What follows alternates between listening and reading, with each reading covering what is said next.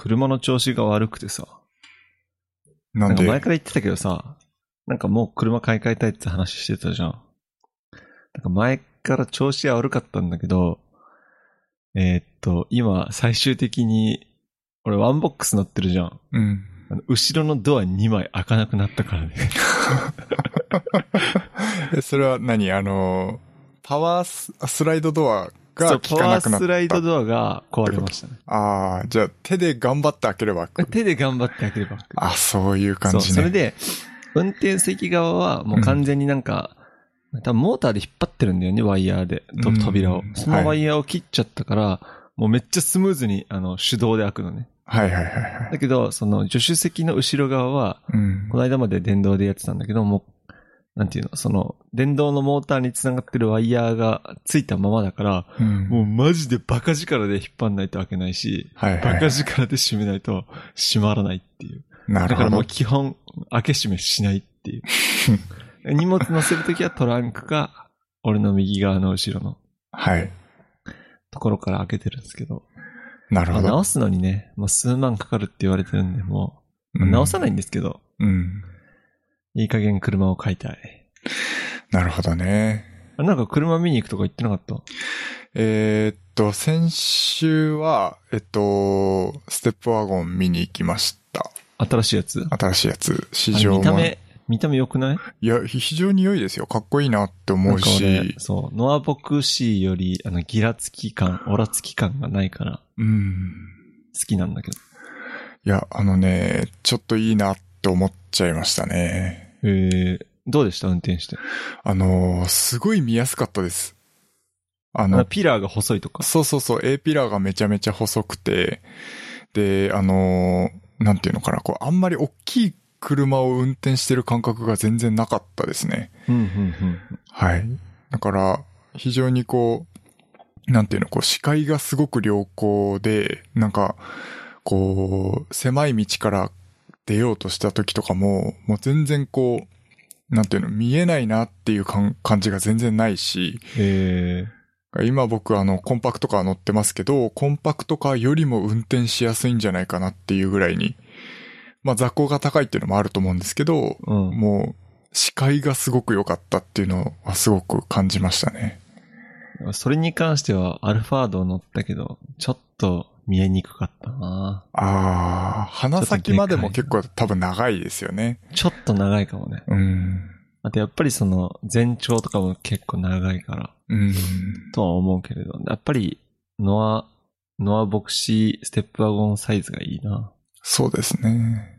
なんかその、曲がるときとか、はい。なんか縦揺れとかブレとかは、全然ないですね。めちゃめちゃスムーズだし、もうマジで良かった。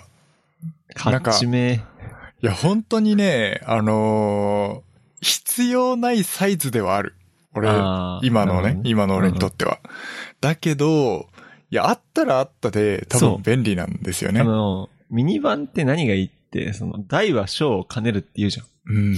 まあ、例えば、チャリンコ乗っけたりとかもできるし、はい。人乗せてどっかとかに行けるし、はい。まあ何かとね、一人で乗ることが多いから、その時は空気を俺ら運んでるんかって思うけれど、うん。まあ大きいとね、まあ便利ですよ。確かに。いや、本当そう思いました。だから、まあ、98%は普通にコンパクトカーで全然十分なんですけど、残りの2%は、うんあのぐらいの大きさあった方がいいなって思うことが結構あるなあ、っていう。結構少ないね。そんなことない？あ、俺はね、意外になんか、親戚集まった時とか友達乗せたりとかしたあい系だから、そっかそっかそっ割とか。使うんだよね、後ろのシートとか。なるほどね。うん。98%コンパクトでいいなら、うん。まあレンタカーでいいわ。あ確かに、そうですね。だから、いざという時に、例えばうんあの、何？泊まりで旅行行きますとかうんうんう、ん車でね。あとは、その、なんていうのかな、こう、スキーとか行く時とかに、やっぱ荷物詰めた方がいいし、まあ、大人数での移動っていうことを考えると、まあ、いざという時に絶対、あの、大きい方が便利なことって多いと思うんですよね。うん。そう。だから、うん、基本僕大体一人か二人か三人なんで、なるほどね。そう。だけど、まあ、車中泊をしたいなとかさ。だったらあれじゃん、フリードとかでいいじゃん。そう、だからフリードベストなんですけど、フリードいいってめっちゃ言ってたよ、友達が。あ、そうなんです。だからうん僕フリードはベストだと思ってるんですけど、ちょっとやっぱ古いんですよね、設計が。あ、そうなの。はい。なんかやっぱり今の、あの、フィットとかステップワゴンの方がやっぱり性能が圧倒的に良いので。やっぱ設計が古いから、じゃあ、ここそ1年ぐらいで、じゃあ、新しいモデル出るかなっていう感じなの？噂では2023年あに出るっていう噂なので、それまで待とうかなっていう感じですかね。あ。だけど、今の車結構古いよね。えっと、つい3日前かな、20万キロを超えました。おーなんかさ、それも古い車だと税金高いじゃん。確かに。こないだ、ちょうど税金来ててさ、ビビったんだけど、マジで。ですよねう。ん。え、そのステップワゴンってはい。2000cc なんだっけ ?1600 とかなんだっけ？えっと、モデルによってですけど、一応上のグレードだと 2000cc、プラス、あの、モーターですね。あ、ハイブリッドみたいな。はい。うん。俺、ハイブリッドはいらねえな。あ、そうなんだ。なんかその、うちの知り合いのその、車屋さんに聞いたんだけど、はい。ミニバンのハイブリッドは正直、そんなに燃費変わらんって言ってた。ああ、なるほどですね。うん、最初に結構値段変わる割に、うん。そんなに燃費伸びないから、車体も重いし、うん。ガソリン車の方がいいかもしれないですねって言ってた。なるほどね。まあ最近のはどうかちょっとわかんないですけど。うん。まあ今、その、なんていうの、2000cc で、やっぱりその状況に応じて、うまく使い分けるっていうのが多分メリットなんですよ。あね。燃費っていうよりは、やっぱりその、力が必要な時はモーターとエンジンを両方使って、うんで、高速道路とか運転してる時は、あの、エンジンだけうんうんうん。でよくて、で、なんかその渋滞とかさ、うん。そういうちょっと走ってとかの時は絶対モーターの方がいいはいかなとは思そうらしいですね。街乗りとかはモーターで走ってみたい。なんかそういう、こう、使い分けをうまくするっていうのがメリットらしいですね。う。えはい。私、あとはあの、非常時にコンセントとして使えたりとかっていうのは結構バッテリーがあると良かったりするから、まあ、よし、よしあしですね。値段やっぱり高くなるんで。うんうん。え、見積もり出してもらったりしたの？いや、出してはもらってないですけど、ざっくりやっぱり400万から450万ぐらい高くね？ですかね。400? ああ。4号は正直高えな。うん。まあ、オプションにもよるんですけど、もっと高くなったりもするし、ええまあうん。全然、こう、シンプルにすれば300万円台にもなるとは思うんですけど、っていう感じらしい。トヨタとどっちが安いんだろう？まあ値段で見ればトヨタの方が安いかもしれないですね。あ、そうなんだ。のは僕の方が。うん。ん。なんかしょうもないんだけど、はい。うち姉ちゃんの、ああの、家がセレナ乗ってて、はい。実家がステップワゴン、あの前のタイプのやつで、はい。俺がボクシーだから、もういい感じでこう分かれてるから、俺トヨタに乗ろうかなって思ってる。ああ、なるほどね。乗り比べをそうそうそうそう。そうなんですよ。ディベートバトルでもするのがいいかもしれないですね。そうっすね。まあだけど俺もさすがに車やばいんで、うん。買うかな。1年以内には。新車ですか？新車は買わんかな。あ、そうなんだ。まあ買ってもいいけど。うんまあ、多分中古だな。俺中古でいいや。そそんな車に。お金かけたくない。まあそうですよね。うん。結構今安いの出てるし、うん。ちょっと前のやつでいいかな。5年落ち、3年落ちぐらいで。はい。どうしよう。最近買ったもの紹介でもしようかな。はい。えー、っとですね。ハードディスクを買いました。おう。まあ SSD じゃなくて。あ、あそうですね。SSD ではなくハードディスクで、まあなぜかっていうと、えーっと、まあ僕がその昔の Mac で使ってた外付けのハードディスクが、まあ 3TB のモデルなんですけど、まあそれがもういっぱいになってしまって、で、えーっと、ワンドライブですね。あの、オンラインストレージが 1TB なんですけど、それがもういっぱいになってしまって、で、えっと、まあ、Windows に入ってるハードディスクが、まあ、一応4テラのものが、まあ、3テラ分ぐらいまで来ちゃってるっていう感じだったんですね。うん。でもパソコンのメイン、メインで使ってるパソコンは、えっと、Mac を使っているような状況なので、まあ、基本的にはもうデータを全部 Mac で使えるようにしたい。と思った時に、まあ、いろんなストレージからちょいちょいちょいちょいこうデータを持ってくるのって面倒じゃないですか。はい。一元管理をするためには、まあ、それなりの容量が必要だと。いうことで、まあ、今後も多分どんどん増えていくものだから、データって。だから、ある程度大きい容量のハードディスクが欲しいなって思って、まあ、いろいろ調べてみたんですけど、えー、まあ、最終的に、16テラバイトの、まあ、16テラ。1個の、一個のストレージ、うん。はハードディスクを買いました。16テラって別にサイズはでかいわけじゃないの？いや、全く同じあのあ普通のハ3.5インチの、はい。あのハードディスクで、え、いい値段した？えー、まあ、どう感じるかは人それぞれだと思うんですけど、一応 16TB で 7200rpm、な7200回転のもので、一応あの、ハードディスクって耐久性に応じていろいろこう、ラベルが変わるんですけど、はい。僕が買ったのはウエスタンデジタルのゴールドっていうモデルで、まあ基本的にやっぱりあの、信頼性命だと思ってるんで、ハードディスクって。そうですね。はい。だから一応あの、NAS ってわかるかな？うん。サーバーとか NAS とかに使う、えー、ラベル？一応ウエスタンデジタルのゴールドっていうモデルを買ったんですけど、まあ値段が43,313円でした。そのめっちゃ高くもないのか。うん。正直めちゃめちゃ安いって僕は思っちゃうんですけど、まうんあ人それぞれですよね、感じ方は。そう。で、今値段見たんですけど、6万円ちょっとになってたんで、かなりいい時に買えたなっていう感じですかね。うん。なんか10テラ超えるとなんか、ようわからん値段だな。そうですよね。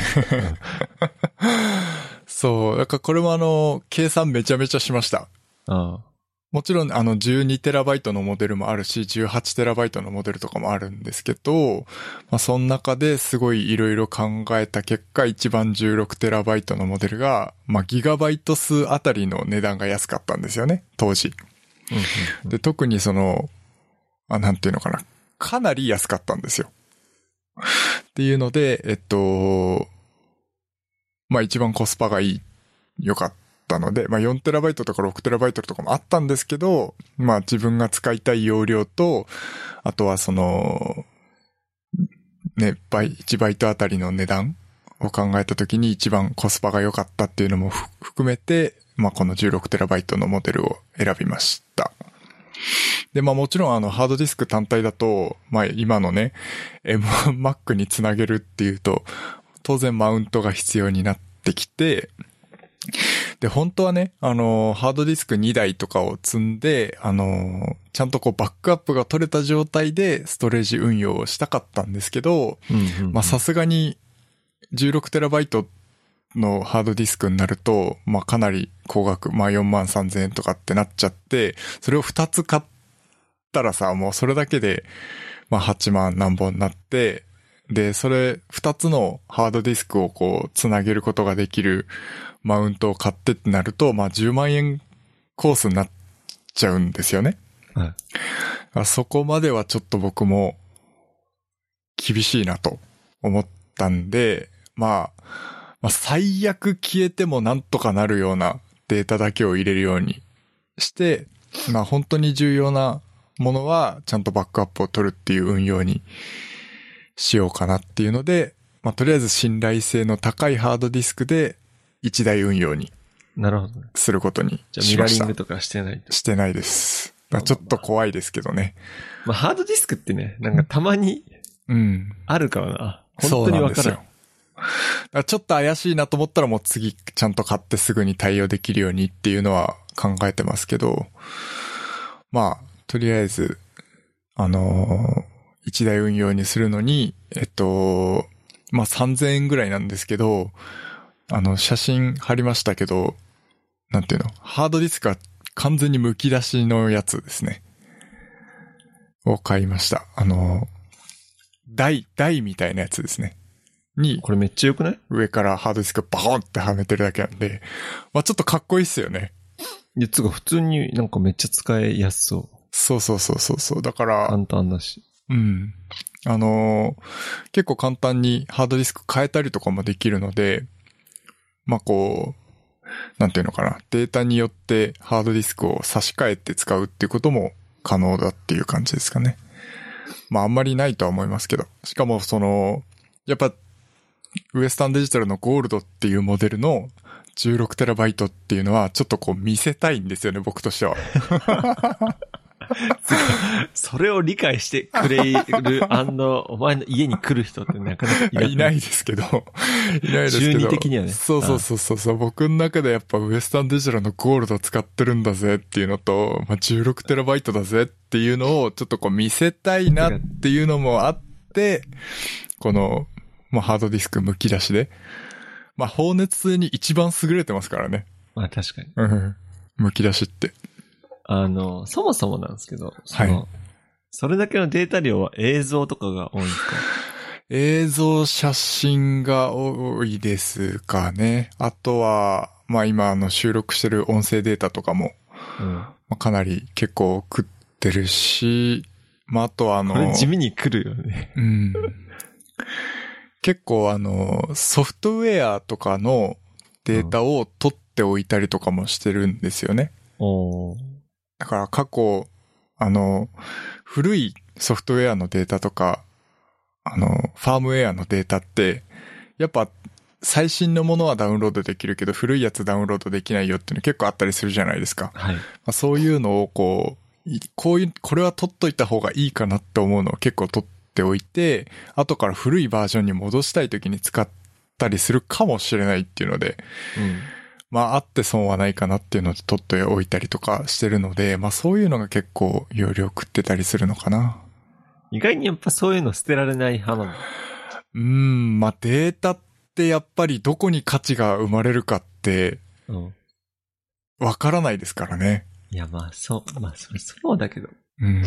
なるほどね。それが、まあちょっとした、なんていうのかな、こう、コストを、まあ容量、記憶容量を割くだけで、それが担保されるなら、僕は全然取っておきたいなっていうタイプですね。最終的に家がもう、サーバー室みたいになるんじゃない？確かに。いやでも大丈夫です。将来はどんどんあの、容量あたり小型化していくんで。ああ、なるほど。はい。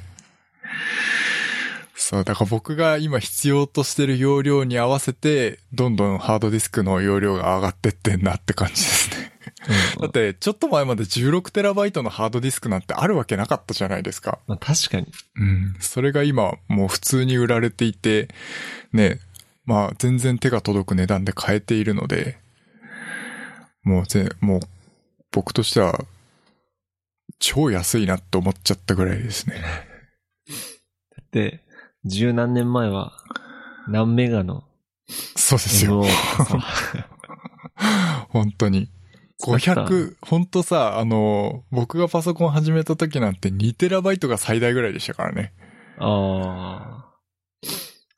そう考えたら、もうすごい進化が。はい。という感じで。今んとこ使ってていいんですか？めちゃめちゃいいですよ。本当に。もう快適です。なんか思ったよりこう遅い感じもしないし、で、このハードディスクマウントも一応 USB の Type-C で繋がるようにしてあって、まあ一応あの、ハードディスクの、えっと、7200rpm で書き出し読み書きができるっていうのの最大速度が出せてると思うんで、なんかこう、遅いなっていう感じは全然ないですね。まあ、もちろんハード、あの SSD に比べたら遅いですけど、まあこう、ストレスが溜まるほどの遅いっていう感じは全然なく、普通に写真とかしかやってないですけど、できてるので、むしろあの、ワンドライブでこう、オンラインストレージのデータをダウンロードしてくるよりは全然早いですね。オンラインストレージからダウンロードするのめっちゃ時間かかるよね。そうっすよね。なん、何ギガバイトもあるような1ファイルあるようなものをダウンロードすると結構時間かかっちゃうんで、うん特になんかこうワンドライブのサーバーはすごく遅いなっていう感じはしますかね。うん。まあ俺の回線とかもあるのかなと思ってたけどう、ん数分はかかるよね。はい。まあそれに比べたら普通に快適に使えてるので、まあローカル最強だなっていうのはちょっと思いましたね。うん。バックアップっていう面ではちょっとあれですけど、まあそういういいとこ取りをしながら運用していきたいなと思ってます。はい。はい。続けてなんかいいっすよ。いっぱいありそうだから。続けて、まあ買ったもの紹介で言うと、あのーまあアップル純正のマジックキーボードを買いました。フルサイズの実績価格のやつですね。天気なし。天気ありです。あ、天気、あ、天気ありね。うん。天気ありか。はい。でやっぱ天気は欲しいですよね。まあ、まあうんわからんくはない。俺も天気ありだし。はい。で、まあなんで買ったかっていうと、まあ、僕ずっとあのクラフトっていうロジクール製のキーボードを使ってたんですけど、あのーなんていうのかな。まあ昔 Windows で使ってたのをそのまま Mac でも使えるんで Mac で使ってたっていう感じなんですけど、まあ昔あのー何でしたっけ？まあ糖分が多く含む、含まれる あったな。はい。ジュースをこぼしてしまったんですよね。これラジオで言ったっけ？言った気がする。そう。で、まあちょっとあの、キーが、ベタつくと。そう。あの、表面はもちろん全部綺麗にしたんですけど、やっぱ中に入り込んだやつがこう、ねちょねちょっていう感じの、打鍵感がすごい気になっていたの。まあ一部のキーですね。が気になっていたのと、あとはあの、キーがずれるんですよね。Mac と Windows の。両方使えるようなやつだと、例えばあの、カッコっていうのを打とうとしたときに、なんかあの、8番と9番、シフトをしながら押すとカッコが普通じゃないですか。はいそれがちょっと1個ずれてたりとか、あとあアットマークの位置が全然違うところにあったりそう、とか。俺アットマークね、うん。あの、Mac ですめっちゃ探してる。毎回探しちゃう。ですよね。うん。はい。っていうので、あのーわけわかんないんですよ。それを、あのー、Apple 純正のキーボードにすれば、一応大丈夫なんですよね。実績書くの。はい。うんあの、ちゃんと使えるので、まあそういう、なんていうのかな。キーがずれる問題もちょっと気持ち悪かったっていうのが、あのーを解消したかったっていうのですね。あの、JIS のさ、はい。キーボードってさ、エンターって細長いやつだっけ？いや、えっと、アフリカみたいなやつですね。ちゃんとアフリカみたいになってんのアフリカみたいになってますいいね、いいね。ので、まあそれで、えっと、まあ純正なら間違いないでしょう。一応あのロジクールのあの MX キーズっていうので、あの Mac 用のちゃんと配列になった、えっと、今まで使ってたロジクールと同じようなキーボードもあったんですけど、フルフルサイズのね。まあそれにしようかどっちかで迷って、ただやっぱりあの、タッチ ID が使えるっていうのは一番大きいメリットかなって、あそっか、タッチ ID ついたんだっけ？ついてます？え、どこにあんの？右上ですね。えー、欲しい。そう。え、まあちなみじにキーボードって黒いの？白いの？えーっと、シルバーの筐体に黒いキーがついてる感じですえー、ね。かっこいいなはい。いいな俺も欲しいなまあ、全然ありだと思いますよ。高いですけど。うん、高いでしょ買わない高いですけど。買わない。だけどさ、マジックキーボードってさ、はい。普通に打ちやすくない？打ちやすいです。打ちやすかったです。俺もさ、なんか、普通のロジクールとかのまあまあ、打ちやすさとかうん。のやつを意識してるやついいつも会社で使ってるんだけど、はい。か家に来て、マジックキーボードを打つこれも普通に打ちやすいなって思う。はい。やっぱりあの、デザインはしっかりしてるなって感じですね。設計とかは。うんで、まあなんていうのかな、こう、ロジクールの今まで使ってたキーボードと比べるとっていう話ですけど、キーピッチがちょっと広く感じるなあ、キでーピッチは広い気がするね。うん。で、まあこれはその本当にキーピッチが広いのか、それとも、あの、くぼみがキーにないですよね。面がフラットなんで、フラットだからキーピッチが広く感じるのかわかんないんですけど、あの、なんていうの、普段ポジションに置いた時に、くぼみがあると、きちんとあの、キーの上に指が置けるんですよね。はい。で、これロジクールはそういう感じだったんです、デザインが。だけどあの、マジックキーボードって面が、まあ、ほぼほぼフラット、多分多若分これ、干え？反ってる感じはするんだけど、マジで？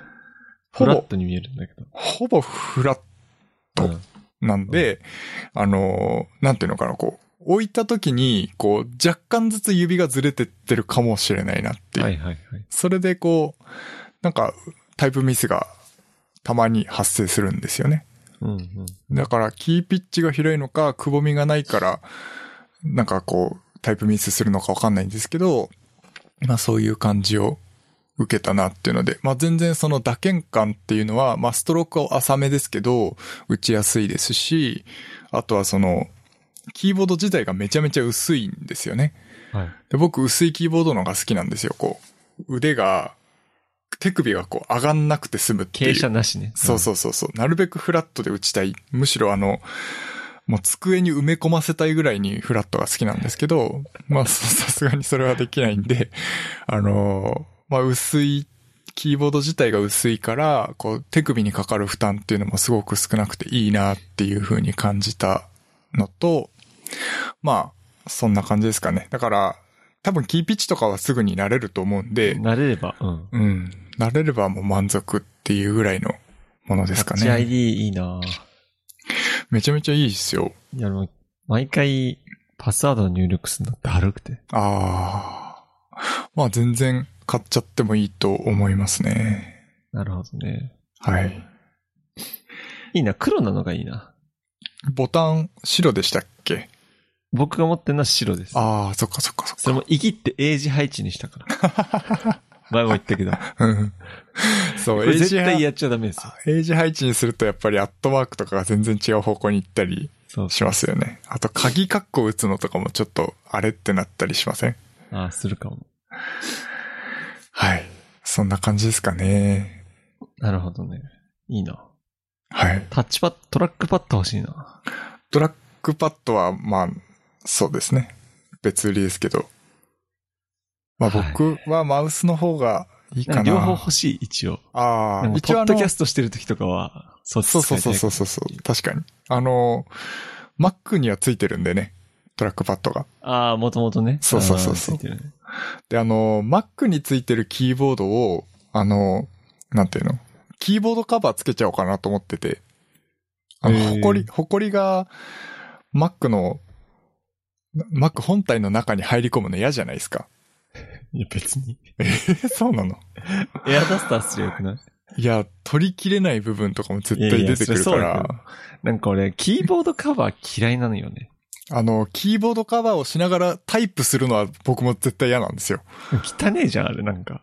で、普段じゃあ、あ、そっか、基本打たないからってことね。そうそうそうそうノートパ。ソコンでは。Mac 本体のキーボードは基本的には使わないので、えっと、キーボードカバーをつけちゃって、ホコリ侵入を防ぎつつ、で、基本的にあの、Mac 開けっぱなしなんですよね。画面を開けっぱなしなので、ホコリがずっと入っまあならいいんじゃない？るのは嫌だ。だなと思って、そう、キーボードカバーつけようかなっていうふうに思ってます。なるほどね。はい。なんか俺今思ったけど、このマジックキーボードにさ、バックライト機能欲しいな。あー、なるほど。俺基本夜、部屋の電気つけないからさ、うん。なんか、電池食うだろうけど、確かにバック。ライト欲しい。そうですね。やっぱりバックライト付きだと、もうあの、電池持ちがすごい、あの、悪くなりますよね。差しっぱで、差しっぱでいいかな。うん。キーボードはね、マウスは線ついてるちょっとあれだけど、うん。キーボードは全然差しっぱでも確かにいいかもしれないですね。はい。。まあ一番不満なところは、あの、充電の端子がライトニングっていうところですね。そこだいやいけ。iPhone もライトニングや。はい。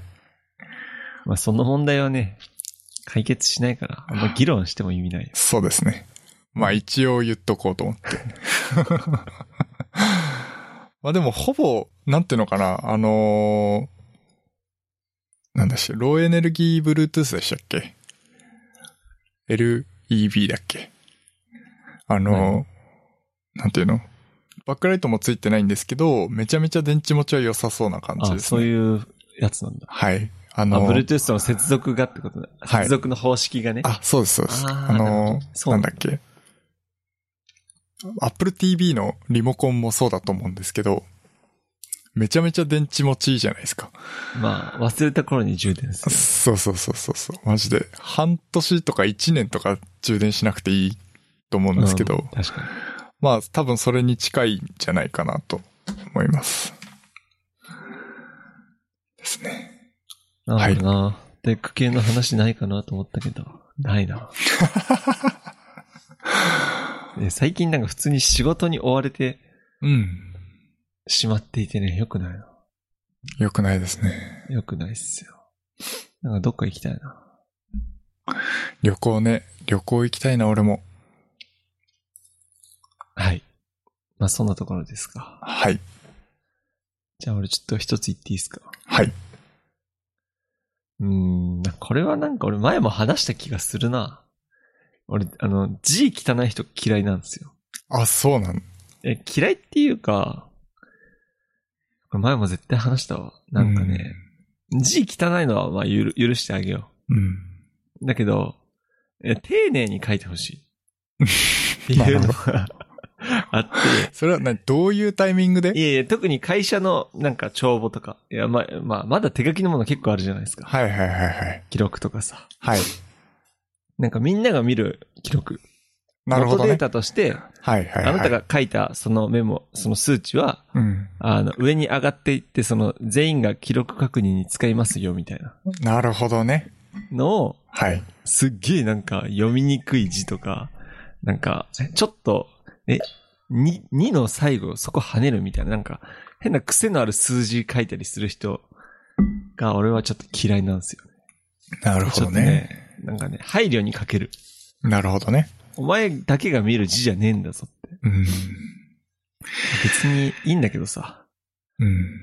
まあもちろんそそううですよ。自分のメモ帳とかだったら全然、全然いい。どんなに汚くても自分が読めればいいけど、まあ確かに記録として残るようなものってなると、うん。まあ、読めなかったら意味がないですからね、記録として。そうなんですよ。そういうのを考えてほしいなっていうのを、うん。いや、この間思ったんだけど、こんなことで怒ってる俺もダセえなって思って、自分の心の中で、ああ、ダメだなって思ったね。うん。まあね、難しいっすよ。しょうもないことで。なんかね、仕事忙しいとしょうもないことでなんかムカつく。うん。わかる。やっぱり、やっぱ自分の中で余裕がなくなってるのがすごい自分でもわかりますよね。いや、そうそうそうそうそう。すごいそれわかる。そうなんですよ。うん。僕もや後々考えると、あ、しょうもなって思うけど。うん、そうなんですよね。うんだから本当に小さいことでなんかちょっとこうイラってきたりとか、こう自分の感情をこうコントロールできなくなったりとか、すごいありありますよね。そう。自分の余裕がない時って。そうなんですよ。なんか先週から先々週にかけてなんか過去一ぐらいで忙しかっあ、そうなんだ。うん。まあだけどなんかね、えっと、先週の木曜日で一通り節目が終わっておお。って感じですよ。まあまあ。うんまあよかったです。いや、まだまだ続きますよ。まあ今のね、やっぱり我々ぐらいの年になると、うん、やっぱいろいろ大変なこと多くなってきますよね。そう思うわ。うん。まあどこ行っても大変だ。うん。と思いますけど。はい。なんか続けて話するとなんかね、うん、会社でさ、会社とか仕事においてこう、淡々と毎日過ごすよりも、ある、まあイベントというか、うん。自分にとって大きな仕事を任された時とか、うん。まあそういう時に人間は成長するんやなっていうのをなんかうん最近感じる。確かに。やらなきゃいけなくなって俺はやる男だからさ。うん。俺普段もそうっすからやらない人なんよ俺。追い込まれないとできないタイプで。そう、マジで俺極限に追い込まれないと、あの、めっちゃ頑張れないタイプ。ああ。極限に追い込まれたら、うんやるしかないから、めっちゃ頑張る。夏休みの宿題後半にやるタイプですか？そう、マジで最後の一週間でやる。いや、むしろ最後の3日ぐらいでやる。なるほどね。そう。本当にね、まあ、これはね、俺の良くない性格っすよ。うん。普段僕から頑張る、コツコツ頑張れないタイプ。ああ、僕もそうかもしんないですね。うん。はい。そうなんですよ。なんでね。でも、なんかこう、やる気がこう、なんか、湧いた時ってすごい能力発揮しません？そういう人ああ、って。まあまあ、確かに、確かにそうかもしれない。うん。だからまあ、性格の一つっちゃ性格の一つだと思いますけどね。うん、そうだね。うん。なんか俺資格試験とかも、なんか日々勉強していけばいいのに、残りの一週間とかでめっちゃ追い込んじゃうタイプだ。ああ、わかるわ。なんかそれで追い込んで受かるやつならいいんだけど、追い込んで受かんないやつもなるほどね。あるからさ。うん。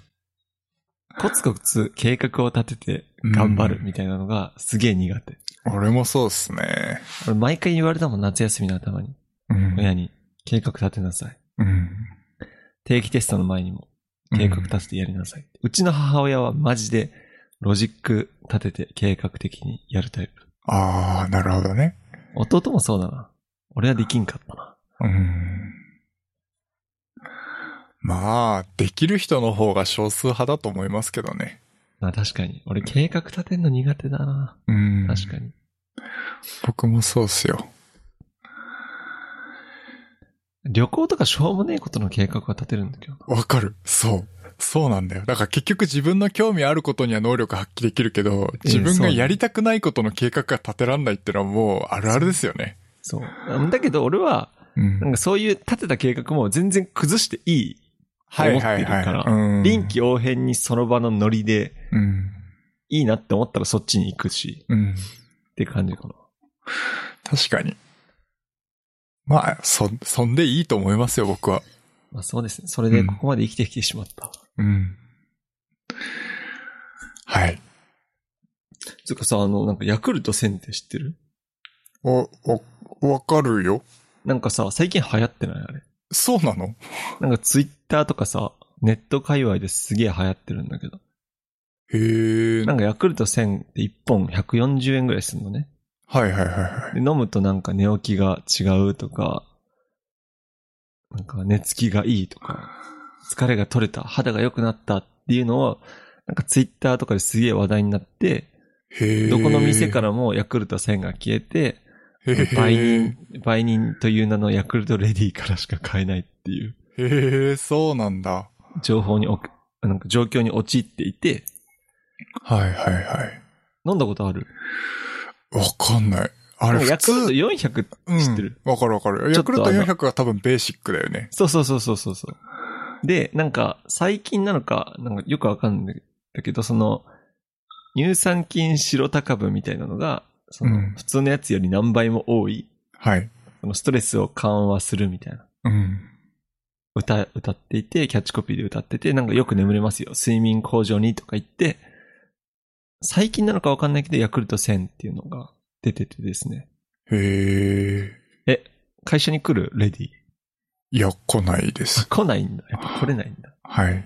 いや、うち結構来るんですよ、レディが。へえ。ほんで、この間初めて買ったんですけど、はい。レディにも驚かれました。あ、驚かれたっていうより、やっぱみんな今、話題になってて買うんですよね、つって。へえ、そうなんだ。そう。まあ、飲んでみたけど、俺は正直わかんなかっ。た。なんか、プラシーボ効果感があるけど。うん。そうですね。きっと多分、企業が裏で手を引いてるんじゃないかなっていう気がします。すげえよ。なんかツイッターとかで調べてみ？あ、そうなんだ。なんかね、ヤクルト1000飲んだらどうこうしたみたいな。それはステマではなくて。ステマ、まあステマの可能性もあるけれど、いや、ステマだけど、ステマなのかな？ああ、わかんない。まあ、いいと思いますよ。やっぱそれで、まあ効果を感じる人も多分いるんだろうし。そう、効果感じて、なんか、すげえよく寝れたとか、あうんの、朝寝起きがいいっていう人めっちゃいて、はい。俺の周りでもね、はい。まあ、フラッシーボだろって俺は思ってるけど、うん。まあ、だけど、その、継続して飲まないとわからんっていうから、うん。まあ、俺もちょっと継続して飲んでみたいなとは思う。そうですよ。やってみるのが大事ですよ。そうそう。流行り物には乗っかる。はい。そっか、飲んだことないか。多分ないかな。まあ、なんかあれ、ヤクルト800とかもある。わかんない。わかんない。なんか数字はわかんないけど、なんかこっちの方がいいのかなと思ってそっちを買ったかもしれないけど、うん。そう400がベーシックなのかなっていうのはあるよ400っね。てなんか青っぽいやつじゃなかったっけ？あ、そうだっけ？あの、赤いキャップのやつは？俺もよくわかんない。そこまで詳しくない。そ、なんかこう、あんま考えてヤクルトを買ってないから。とそうね。そうですね。昔今、昔なんか一時期買って飲んでましたね。えー、ピルクルじゃダメなの？わかんない。僕もわかんないですけど、こんなこと言ったらヤクルトに怒られるかもしれないけど、まあ乳酸菌飲料だったら大体一緒じゃないって。ヨーグルトでよくねって。R1 とかの方が効きそうですよね。ああ、R1 も、R1 ってヤクルトだよね。あ、そうなんだ。あ、違うんだっけ？わかんない。メあ、明治か、あ、じゃあ違うんだゃなかった。っけ？わかんない。R1 って美味しいの俺飲んだことないんだけど。R1 は腸内環境改善にすごくいいって言いますけど、ええ僕もよくわかんないですね。うん。まあ、とりあえずなんか、ヤクルト1000流行ってるらしいんで、はい。今度売人見つけたら、ちょっそうですね。と買ってみてください。はい。どうしようかな。何？スパイファミリー？あ、スパイファミリーの話する。俺、ショーノート書いてないけど。え、ちなみに俺スパイファミリー見てないです。あ見るつもりもあんまないんだけど。ー、なるほどね。面白いっていうならちょっと見てみたいなと思うけど、なんかすげえ流行ってるじゃん。はい。今流行ってますよね。なんかその、えっと、この間ニュースで見たのが、全世界の、えっと、月間か週間のネットフリックス、えー、トップ。視聴数トップが、ぜ世界は全部ストレンジャー、ストレンジャーシングスなんですよ。うん。ストレンジャーシングスの最新のシーズンなんですけど、はい。日本だけスパイファミリーっていう。へえ、日本以外全部ストレンジャーシングス。そうなんだ。日本だけ、あの、スパイファミリーが1位っていう。へえ。あのーまあ、かん、僕は見てるんですけど、まだ終わってないんだ。終わってないですね。僕あんまりあのアニメを追って見るのが好きじゃないんですよね。全部見たい派なんですけど、うん。スパイファミリーは見てます。面白いんだ。面白いですよ。ええまあ、万人受けするだろうなっていう感じはします。ええまあ、何で見てんの？アマプアラ。マプラで見てます。アマプラでも見れるんだ。はい。まあ、ざっくり言うと、まあ、あるスパイの男の人が、あのまあ、こう、なんていうのかな。情報を多分詮索するために、まあ、標的に接触しないといけないとはい。いう時に、まあ、自然に接触するためには、その標的の息子が通う学校に、こう、自分の子供を入学させないといけないと。だけど、今その独身のスパイファミリー、あ、スパイ、あの、スパイの人はい。だから、まあ、家族をまず作んなきゃいけないよねっていうところからスタートして、まあ、孤児院で一人子供を連れてきて、で、あの、奥さんを見つけて、はい。で、まあ、家族になって、こう、標的に接触することを試みるみたいなはい。感じのストーリーです。ざっくり言うとね。ね。はい。まあ、北朝鮮の工作員が韓国に行って、韓国の、あの、情報、諜報員に、あの、接触するみたいな感じね。まあ、そうなのかな？よくわかんないけど。まあもちろん、まあスパイなんで、まあそういうことなんでしょうね。なるほど、なるほど。ざっくり言うとえで、まあ、え、その、今何話ぐらいなの？7か8ぐらいですかねあ。じゃあまだ全然だ。うん。まあ全然クライマックスまでは全然行ってない感じですけど、え1話30分？す大体はい、そうですね。はいはい。で、まあ、その、ちょっと特殊なのが、その結婚した相手は、えっと、殺し屋なんですよね。はい。女の人。で、その子供はエスパーなんですよね。エスパー。エスパーなんですよ。あの、人の心が読めるっていうえ能力を持ってるっていうので、まあなんかこう、ドタバタがあるっていう。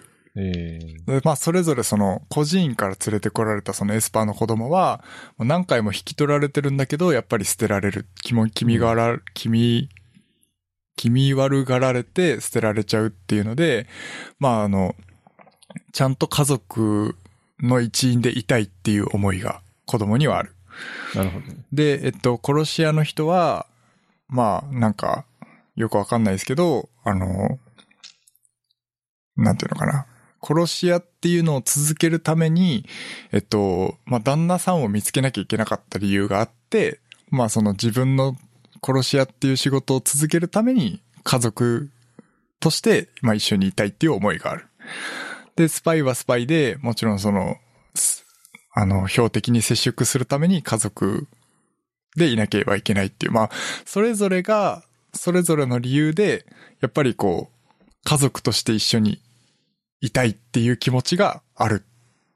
から、なんかこう、いろんな困難はあるんだけれども、それに立ち向かって、ちゃんと家族でいようとするっていう、なんかこう、ストーリーですかね。なるほどね。はい。ちなみに森を評価的に、あの、鬼滅とかより、ど、鬼滅とかさ、いろいろ流行ったじゃん。あの、まあ、いろいろ、はい。呪術回戦とかさ。はい。その辺とかと比べると上ですか？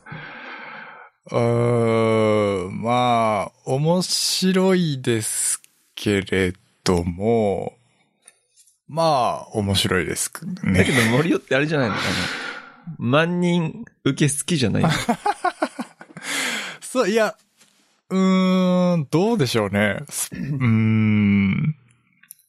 まあなんだろう、こう、今まで見た中で一番面白いアニメかって言ったら、まあそう、こまでではないですけど、まあかなり面白いなっていう。えー設定がすごいやっぱしっかりしてるので、やっぱそういう、なんていうのかな、こう、なんていうのかな、こう、矛盾点が多いと僕結構萎えるタイプなんですけど、なんか、設定がちゃんとしっかりしてて、それぞれの思いとか、なんか気持ちっていうのが、ちゃんとこう、整合性取れてるアニメは好きなんですよ。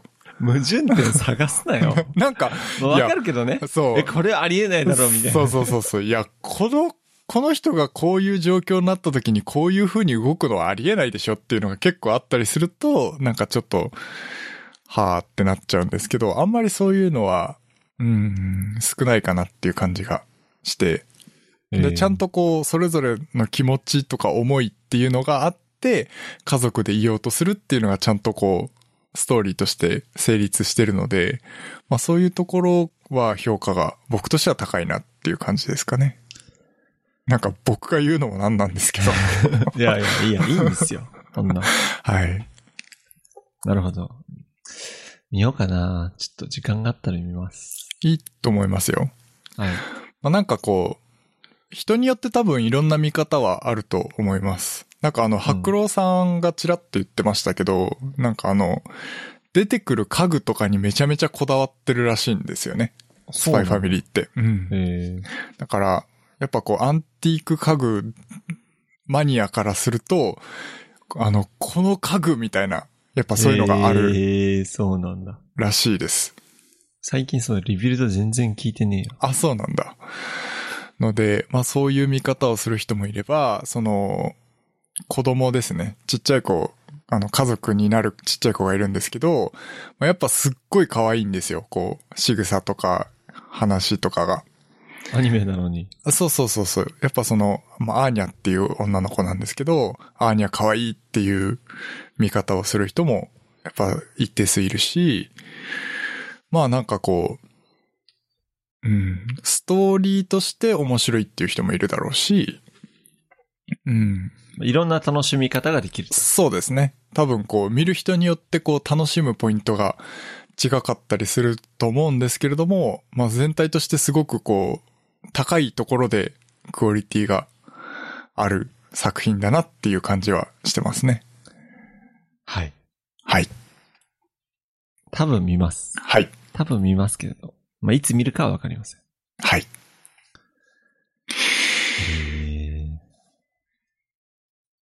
え。ね、この話してよ。どれ？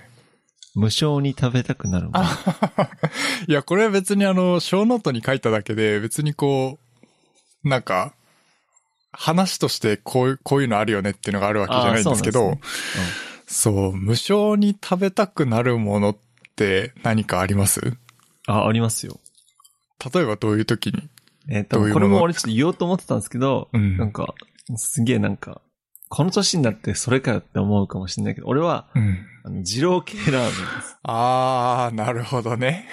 いや、なんか、あの、味の濃さと油っぽさと、うん。を、あのニンニクの感じを、うん。月1ぐらいで食いたくなる。あー、わかります。わかります。やっぱありますよね。いや、ありますよ。うん。僕もやっぱあるんですよね。あ、無償に今ちょっとカレーが食べたいなとか。ああ、カレーか。ううん。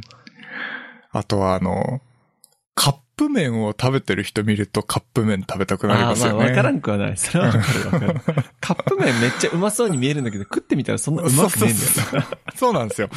カップ麺ってうまそうに見えるだけなんですよね。そうそう。なんか、やべえ、めっちゃうまそうって思って、うんお湯入れて食うんだけど、いや、あんまうまくねえな。うん。結構思うん。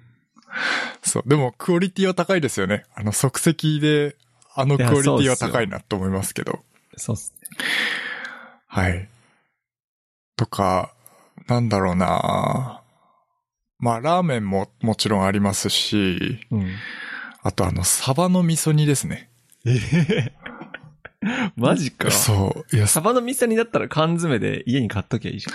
ああ、結構缶詰えっと美味しいよ。うん。まあ、缶詰もそうですけど、なんていうのかな。あの、お惣菜として売ってるやつってやっぱめちゃめちゃ美味しくないですか？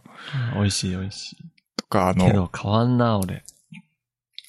ああ、そっか。あの、なんだっけ、セブンとかに売ってる、こう、なんかこう、パウ、パウチじゃないけどさ、そうそうそうそうそうそう。あの、チンして食えるやつね、あ、そうそうそうそうそう。もうそう、それとかがすごい食べたくなりますね。ええやっぱね、食ってね、うん、人をね、なんか一瞬で幸せにできるから、俺偉大だと思うわ。ああ、確かに。うん。食はね、うん、人を幸せにする速度がマジ速いから。うん。それは確かに思いますね。そうなんですよ。美味しいもん食うだけで元気になるもんな。うん。確かに。に。もんじゃ焼き食いてああ、いいですね。そういう、ありますね。確かに。あの、うちの近くにさ、ラーメン二郎できたの知ってる？ああ、なんか知ってる。え行った？言ってない。いや、俺あそこ結構行ってるんですけど、あ、そうなんだ。いや、いいよ。そうなんだ。行きなたいな。んかもう一個あるじゃん。大成券もう一個。店の名前、店の名前出すの。俺、そう、大成券より俺は二郎の方が好きかな。あ、そうなんだ。なんかボリュームマジでやばいよ。あ、そうなんだ。なんか、豚のブロックとか、マジ拳ぐらいの入ってるから。へえ。普通に食べきれます？いや俺は食べきれる。うーん。全。然食べきれる。食べきれるけど、うん後半結構辛い。たあのだなんか、最初とか不安だったら、うん麺少なめとかにしてやれば食べれると。ああ、そうなんだ。が普通の普通の普通でやって、うん。ギリって感じ。普通がマジ大盛りだから。ああ、そうなんだ。うん。なるほどね。そう、普通が大盛りなんで、最初に、コールしなきゃいけない。麺少なめで、とか。ああ、なるほどだ。けど慣れれば全然大丈あーすげえお腹空いてる時に普通で食べるのが調子いいぐらいで夫。そうね。すかね。うん。でニンニク絶対入れないとダメだよ。うん。ニンニクは入れないとダメだよね。そうっすよ。二郎。系、二郎系のラーメンじゃないもんね。ニンニク入れなかったら。だから金曜日とか土曜日に行くのがおすすめ。はいはいはい。次の日誰にも会わないみたいな。なるほどね。そうそうそう。いや、ぜひ行ってくださいよ。行きたいですなんなら。今度、今度一緒に行くわ。そうだねうん。はい。食えるかな？いや、俺は食えるよ、多分。まあ、俺も多分食えると思います。食細くなってないよね。結構大食いだよね。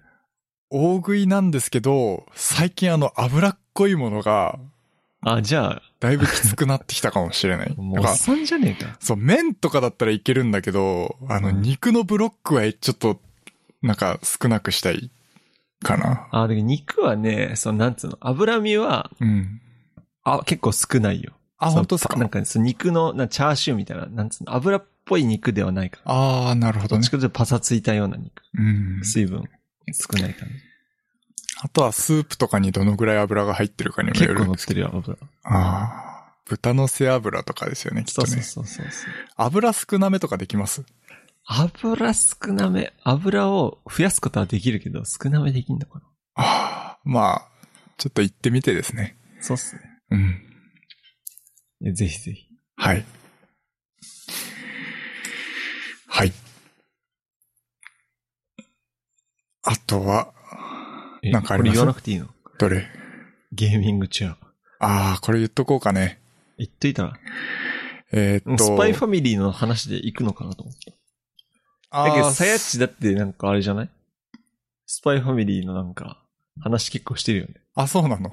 うん。逆にそっちわかんない。えっあそうなと、まあ、あの、ウェザーニュースっていう我々が今、みんな大好きウェザーニュース。そう、みんな大好きウェザーニュースに出てくる、まあ、サヤッチっていう僕の推しがいるんですけど、と、サヤッチが、まあ、なんか、テレビに出た時かななんかわかんないですけど、あの、切り抜きで見たんですけど、ゲーミングチェアに座って多分自宅からズームか何かでこう、え、俺見てないそれ。配信してる映像があったんですね。で、まあその自宅で、そのゲームチェ、ゲーミングチェア座ってる映像を見た瞬間に、これはと。あの、全く同じゲーミングチェアなんですよ、僕。使ってるゲーミングチェ色ア。違ん色違い。い、や、あの、色も同じです。えー、マジで。全く同じゲーミングチェアに座ってらっしゃいまして、サヤッチが。で、サヤッチのプロフィール見て、まあもちろんなんですけど、まああの、同じ茨城県出身で、で、テニスとカメラが趣味で、みたいな。もう付き合え。なんかね、そう、運命なんですよね。もう付き合え。でまさかのゲーミングチェアも同じって、これ運命ですよね。運命だよ。うん。あちょっとあの、ちょっと付き合いたいなと思ってるんですけど、うん。付き合え。いいよ、それ。はいいいよ。そう。いや、ほんとこのラジオもしさやっち聞いてたら、ぜひですね、あの、ちょっとお食事でも今度一緒に行けたらなと、思っておりますので。じゃあ、そしたら俺にあの、おゆいちゃんを紹介してほしいわ。おゆいちあゃあ、おゆいちゃんね。ん。おゆいちゃん。わかりました。俺、ゆいちゃん推しなんだよな。えだけど俺、武藤あやめさん好きだったんだけどさ、うん結婚していなくなっちゃったからさ。あ、そうなの？そうだよ。結婚しても、確か、さあの、よ、4月から、もうなんか今年度からあ退所っていうかもういないっすよ。あそうなんですね。そうなんですよ。なるほど。だけど、武藤あやめさんめっちゃ綺麗じゃん。まあ、あの、ハーフっぽい顔立ちですよね。とかなんか。ハーフなんだっけ？いや、日本人だと思いますよ。うんなんか目鼻しっかりしてさ、うん。確か羨に。ましいっすよ。綺麗な人ですよね。なんか僕はやっぱりあの、茨城っていう感じの顔が。そういうこと言うの？いや、どういう？こと褒めてる褒めてる褒めてる。茨城っていう顔って褒めてないだろ。いや、落ち着きますよね。やっぱあの、茨城っていう感じの。茨城でどこ出身？水戸だっけ？水戸市出身ですね。え、つうか年も結構近いよね。確か同い年だったと思う。高校どこなんだろう？ちょっと調べてみよあ、私立だった気がしますね。う。へえ。ワンチャン知り合いいるんじゃね？もしかしたらいるかもうん。しれない。いや、ほんとね、ちょっと本当に、ちょっと、運命だなって思いますね。ははい。はい運命ですよ。はい。そんな感じですかね。そうですね。はい、じゃあ、締めます。えー、本日のショーノートは hpk.jp スラッシュおポッドキャストスラッシュ065で、えー公開しておりますので、よろしくお願いいたします。えー、お便りとか、ツイッターのフォローとかですね、さやっちからのお便りとかですね、あの、お待ちしておりますので、ぜひ、どしどし送っていただければと思います。はい。お相手は森尾と、旬でした。それでは。それでは。Thank you